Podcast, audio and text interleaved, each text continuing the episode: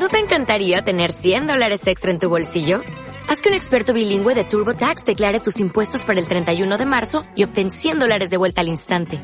Porque no importa cuáles hayan sido tus logros del año pasado, TurboTax hace que cuenten.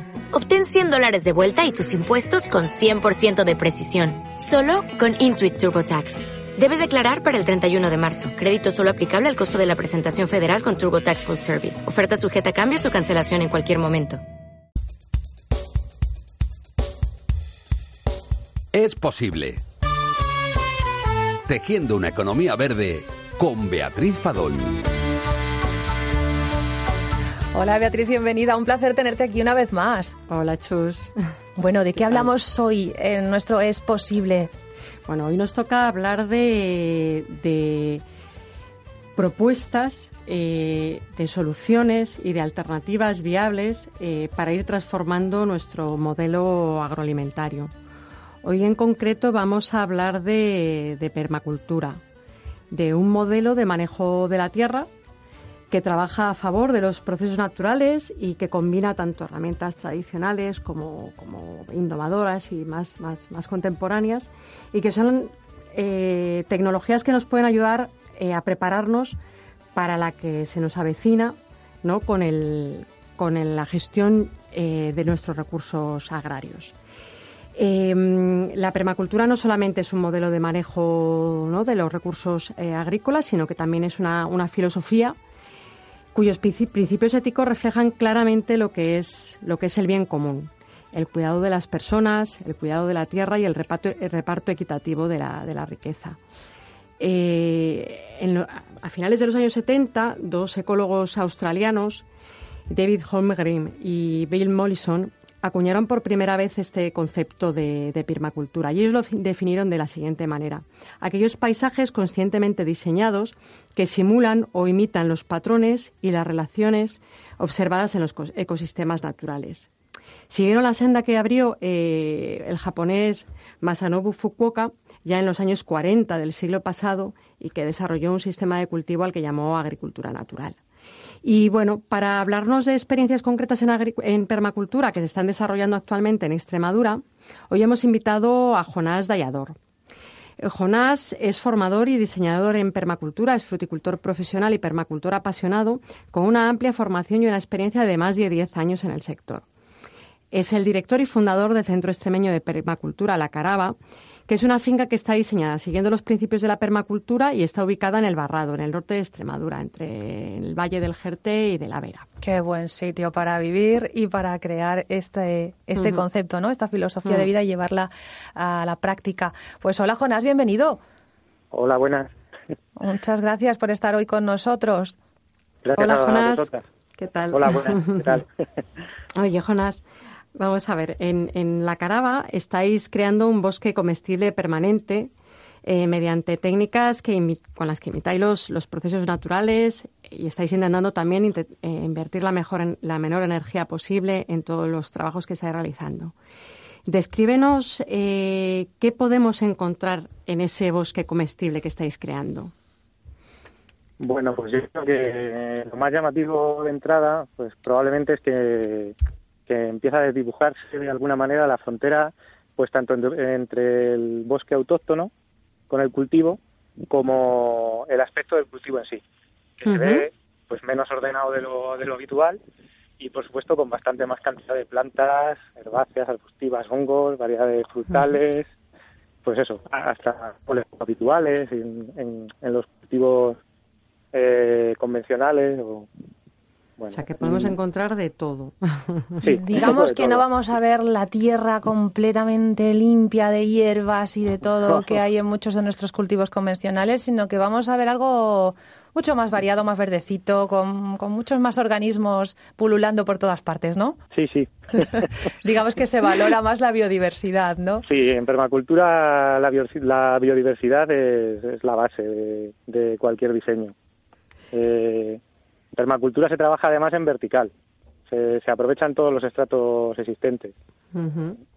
Entonces, eh, aún así, de todas formas, el, nuestro, nuestro diseño en la caraba se ve bastante ordenado, así en comparación con otros bosques de alimentos, ¿no? Porque elegimos un patrón de plantación que es en línea clave para, pues para maximizar el aprovechamiento de agua de lluvia, básicamente. Ahora vamos a comentar algo más concreto, ¿no? Con el tema de la gestión de Yo tengo que visualizar lo que estáis mm. contando, que vosotros sabéis de qué habláis, pero a mí esto de pensar en vertical pienso en una pared con botellitas recicladas, en una terracita muy mona, pero esto yo en mitad del campo, no sé si habláis de aterrazar o de otro concepto. Ahora nos lo explicáis, ¿vale? Sí, pues eh, eh, explícanoslo, Jonás, que exactamente en qué consiste esto de trabajar en, vertical. Claro, pues eh, cuando digo que trabajamos en vertical, quiero decir que, que, por ejemplo, en comparación, un, monocultivo, sea el que sea, sea pues monocultivo de trigo o, o, de cerezos o de lo que sea, solo se trabaja en un estrato, se trabaja en horizontal. Hay cerezos, hay trigo y ya está, no hay nada más.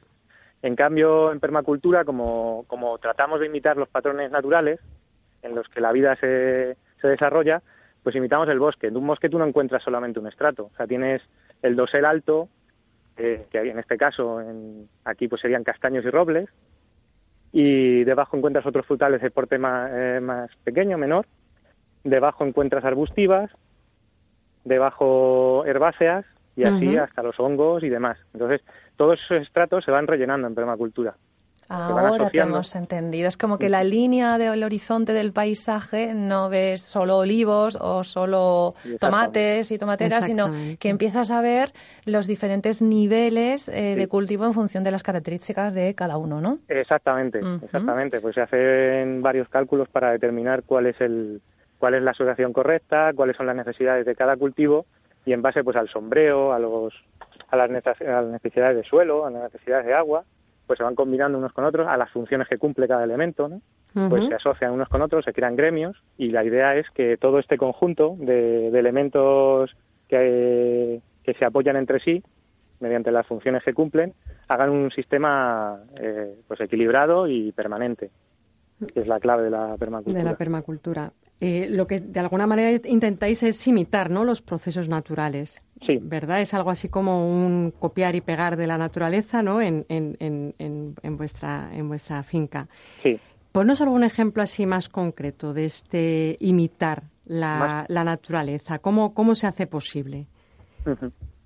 Pues, pues bueno, mira, eh, lo primero que hay que hacer es un, un proceso de observación, el que llegas al bosque autóctono, el más, el más virgen que haya, digamos, el que menos se haya tocado, e incluso el que también está antropizado, o sea que ha habido manejo con animales, ya sean cabras, ya sea bueno, el animal que sea en cada lugar, porque cada diseño con la permacultura es diferente dependiendo del ecosistema, ¿no? En el que se en el que se haga. Entonces, pues bueno, eh, se hace estas, estas observaciones y, y se valora cuál es la cuál es la estrategia a seguir pues dependiendo de primero de los árboles que hay y segundo de, de lo que te interesa poner ¿no? en la finca. Entonces cada pues diseño es único en permacultura verdad es como personalizado ¿no? van a ser diferentes porque tienen diferentes características. Ya sea por por orientación ya sea por pendiente ya sea por tipo de suelo ya sea por, por las necesidades que, tengamos también, ¿no? Porque el elemento humano también se integra mm. dentro de este sistema, ¿no? Luego, una vez tenéis diseñado ¿no? y, implementada la, ¿no? el, diseño en, en, tu parcela, eh, hay que hacer que eso crezca ¿no? y que aquello se, se, desenvuelva y se desarrolle.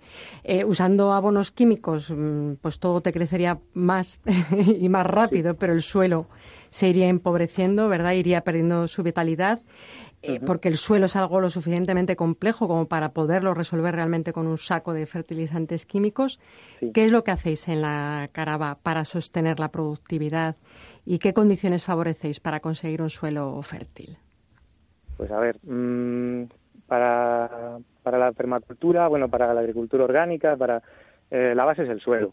Entonces, el suelo en realidad es, es parte, lo entendemos como parte de, de las plantas, o sea, como, como un sistema que funciona independientemente, pero son interdependientes. Entonces, eh, digamos, haciendo una analogía, que es el, es el sistema digestivo de los árboles. Han coevolucionado, o sea, el árbol, como no necesita desplazarse, no tiene que envolverlo de un intestino como los animales para poderse, para poder mover toda esa microbiología, que es la que al final digiere los alimentos, pero los árboles, al no tener esa necesidad, pues, pues lo, hacen in situ, ¿no? Y aprovechando que en el suelo pues se dan toda esa serie de colonias equilibradas de microorganismos eh, que se encargan específicamente, pues, unos de quelatar fósforo, otros de traer agua, otros de... Eh, y hacen intercambios, por ejemplo, como con las micorrizas, eh, pues beneficiosos para ambas partes, ¿no? Son simbiosis. Las que sale beneficiado el hongo o, la bacteria o el microorganismo en concreto y el, y el árbol o la planta en concreto que ha hecho la simbiosis. Entonces, bueno, trabajáis ¿no? Eh, eh, eh, mejorando ¿no? de alguna manera esa, esa, esa vida ¿no? en el suelo. Sí, La idea es añadir materia orgánica, trabajar con los microorganismos y con los minerales. Entonces, teniendo esos tres elementos y un manejo correcto, pues tendríamos un, suelo fértil que al final va a dar un, un cultivo sano y sobre todo pues pues con menos necesidades externas. y que cada vez nos dará más productividad porque la productividad de un suelo así cuidado no, no decae, ¿verdad? La fertilidad natural no, no exactamente. La eh, fertilidad natural crece. Eh, exacto. Otro de los principales recursos para, para, producir los alimentos es el, es el agua, que es un bien muy escaso y que tenemos que saber utilizar de manera muy, muy eficiente. Y sobre todo, además, bueno, eh, viendo los escenarios que, que, que se nos están presentando con, con el panorama del cambio climático y que ya estamos sufriendo. ¿Qué técnicas estáis utilizando en, vuestra finca desde la permacultura para mejorar la captación de agua y hacer un aprovechamiento más eficiente? Pues trabajamos bastantes técnicas. La línea clave que he nombrado antes, que es una forma de aprovechar la escorrentía del agua de lluvia. Eh, pues mm, otras técnicas son las zanjas de infiltración, pues las zanjas de coronación que ya, que ya trabajaban los incas, eh, sobre todo los suelos cubiertos, otras técnicas como las agricolinas o jugelcultur o bueno, como se quieran llamar, que son técnicas de acumulación a través del carbono. Hay que pensar que el mejor el mejor embalse para, para el agua es el suelo. El suelo, que es como una esponja, ¿no? Es como una esponja, un, eh, una hectárea de un centímetro de suelo rico en humus puede retener hasta 145.000 litros de agua. pensamos que si hacemos un suelo De, de 10 centímetros rico en humus, que no es ninguna locura, es algo muy normal en cualquier bosque, pues podemos conseguir eso, casi un millón y medio de litros. Y de una, no, no de una forma encharcadiza, no está disponible en el suelo, pero no encharca ni, ni provoca asfixia radicular ni nada de esto. Madre mía, qué maravilla. Oye, ¿me vais a permitir una, una cosa que estoy detectando? Es que para hacer permacultura tienes que ser químico, tienes que ser botánico, tienes que saber de riegos. quiero decir, eh, esto no lo puede hacer cualquiera así de golpe y porrazo. Hay que formarse mucho, ¿no, Jonás? Bueno, hace falta una formación base, pero en realidad es bastante más sencillo. Es pero para analizar suelos y demás, ¿esto cómo lo hace un agricultor normal y corriente? Es bien pues sencillo, en realidad. Hay, hay técnicas muy simples que están al, alcance de cualquiera. O sea, desde la permacultura se trata de también, porque la permacultura no solo trabaja en el campo, o sea, en, la rama agrícola, digamos, sino que es un sistema de diseño para cualquier cosa. Tú puedes hacer hasta una ecofábrica de bicicletas con, con base en permacultura. Los principios, ¿verdad?, de la permacultura. Claro. Qué maravilla. Entonces, eh, se trata de esas tecnologías apropiadas. Eh, vamos a ver, con, con materiales que todo el mundo tenemos en casa podemos hacer análisis de suelo bastante bastante aproximados y bastante bastante certeros, ¿no? Sí, pues quizás como limón o, agua oxigenada o podemos hacer análisis hacernos una idea bastante aproximada de lo que tenemos ahí, ¿no? Y sobre todo que el, la herramienta más importante que tiene alguien que trabaja con, con la tierra, ¿no? Y con los procesos naturales es la observación. Exactamente. ¿Verdad? Y esa es su, su, herramienta de control de lo que está pasando más, más interesante y la que le va a permitir tomar las decisiones más, más adecuadas. Eh, hay un aspecto también en la permacultura que me parece muy interesante también resaltar, que, bueno, tiene una, una, escala posible, que es la de la autosuficiencia, pero que de alguna manera también estas prácticas que se plantean, ¿no? como la de la regeneración de los suelos, el control biológico de las plagas, los compostajes, los sistemas de conservación de agua como la línea clave, son mm, técnicas perfectamente escalables ¿no? a, diferentes dimensiones de, finca. ¿no? Eh, ¿Crees que bueno, la permacultura nos puede permitir ¿no? aplicar los principios de la, de la permacultura, eh, alcanzar una, una, mayor, una mayor escala ¿no? en, en, fincas que se puedan destinar a la comercialización de productos agropecuarios? ¿Conoces así algún ejemplo que pueda ser interesante destacar? Sí, mm, mira, aquí en España eh, pues todavía está muy tierna la permacultura. Entonces, eh, sí que hay proyectos que llevan bastantes años, pero son, son los menos, ¿no? Ah, de todas formas, sí que hay un montón de proyectos nuevos muy interesantes. Y, pues, para empezar, pues, eh, fuera de aquí, pues, hay pues cualquier finca de las diseñadas por Darren Doherty o de George Lawton, pues son fincas de hasta de miles de hectáreas.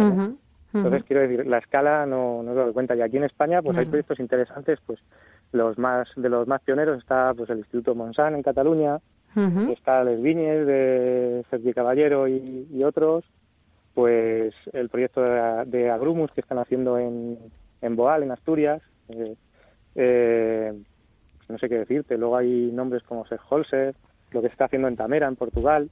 hay muchos ejemplos. Aquí, en, Extremadura lo de vivencia de esa, ¿no? Que también está Holzer haciendo ahí el diseño de captación de agua, ¿no? Efectivamente. Ahí lo han hecho con unas charcas, ¿no? Que han ido repartiendo por toda la finca para recuperar el suelo que estaba muy degradado, ¿no? La verdad es que es interesantísimo todo este mundo de la permacultura. Oye, y esto de la línea clave, ¿nos lo podéis explicar? Que seguro que eso no es tan complicado de ver gráficamente así desde la radio.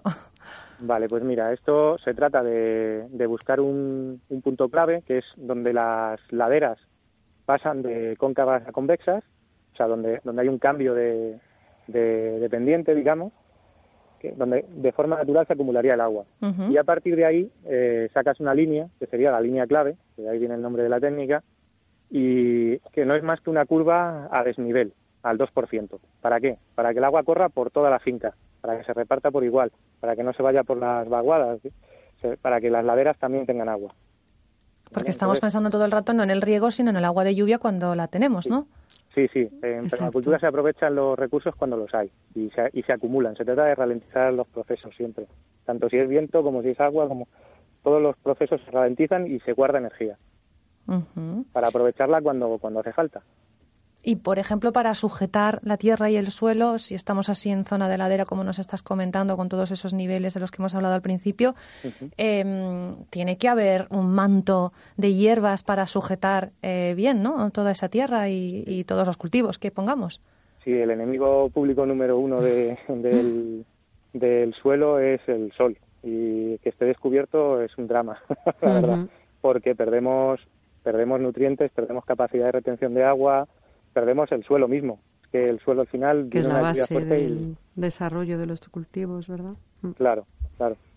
Es un es un drama, ¿no? Mm. esa... ¿Ahí qué tipo de, plantitas son nuestras amigas en la permacultura? ¿Qué variedades o qué, yo qué sé, eh, qué tipo de, pues manto se utiliza? Bastante de lo que se observa es lo que ya en la zona está cultivado. O sea, en mi finca pues sí, tengo especies raras, pero la mayoría son autóctonas. O sea, la, gran mayoría son autóctonas. Otras que no he encontrado por aquí que tengo tienen funciones pues de acumuladores dinámicos, o sea, recogen minerales para ponerlos a disposición de otras plantas cuando mueren o cuando se siegan. Y pues a lo mejor se pueden introducir de fuera como la consuelda, que aunque hay, pues bueno, se eligen variedades un poco más productivas, digamos, eh, como la consuelda rusa, pero la mayoría son plantas autóctonas. Y en cuanto a los cultivos, pues prácticamente igual te puedo hablar de algún ejemplo extraño, pues los azufaifos, los acerolos, todo este tipo de, árboles, ¿no? Los herbales, que no se suelen hacer, no se suelen utilizar a nivel comercial como cultivo, tanto, por lo menos por la zona, y estos serían los ejemplos raros, pero luego, por ejemplo, el cultivo principal de la finca es el cerezo, que es lo que se da en la zona, y la higuera y el castaño, que realmente son, la, son los cultivos que más hay aquí. Y es decir, pues, para tener eh, castaños, eh, higueras y cerezos muy fructíferos, que nos den mucha producción, interesa que compartan el terreno con otros árboles que no nos van a dar nada, digamos, que podamos comercializar, pero que sí que nos van a dar esa riqueza del fruto, ese sabor, esas cualidades organolépticas, ¿no? Sí, o nos van a dar pues un control biológico para ese otro árbol, o van a poner minerales a disposición, o van a dar un sombrero adecuado. Control de los vientos. Exactamente. Van a, van a, hacer un montón de funciones, que es lo que vamos a aprovechar para que todo funcione como un sistema. Se trata de ir de, del patrón general a los detalles. En permacultura siempre se trabaja así. Entonces, si el, si el diseño tiene muchas interacciones entre todos los elementos, es un diseño fuerte, es un diseño resiliente, aguanta cualquier cosa que venga. Cuantas más, más elementos y más interacciones, Exactamente, más cuanto más estratos se cubran... Capacidad de afrontar las mm, adversidades tiene un sistema. Qué maravilla. Nos estamos enamorando de la permacultura, ¿eh, Jonás? Y vea hoy aquí en los sábados al sol. Yo también lo estoy. Qué maravilla. Pues eh, tendremos que ir a Barrado todos a verte, a hacernos selfies allí contigo en la finca. es broma. Jonás, cuenta, dinos, recomiéndanos ¿no? Alguna, algún recurso ¿no? para aquellas personas que puedan estar interesadas en tener más información acerca de la permacultura y del trabajo que estáis haciendo desde la Caraba. Pues mira, eh, en cuanto a libros que podría recomendar, pues en español hay una compilación muy buena eh, que ha hecho Eugenio Gras, que se llama Cosecha de Agua y Tierra, que ahí aparecen no a lo mejor extensivamente, pero sí mm, eh, pues están reflejadas un montón de técnicas y de y de y lo que es la, los principios de la permacultura de diseño. Cosechar agua y cosechar tierra. Cosecha de agua y tierra, qué bonito título.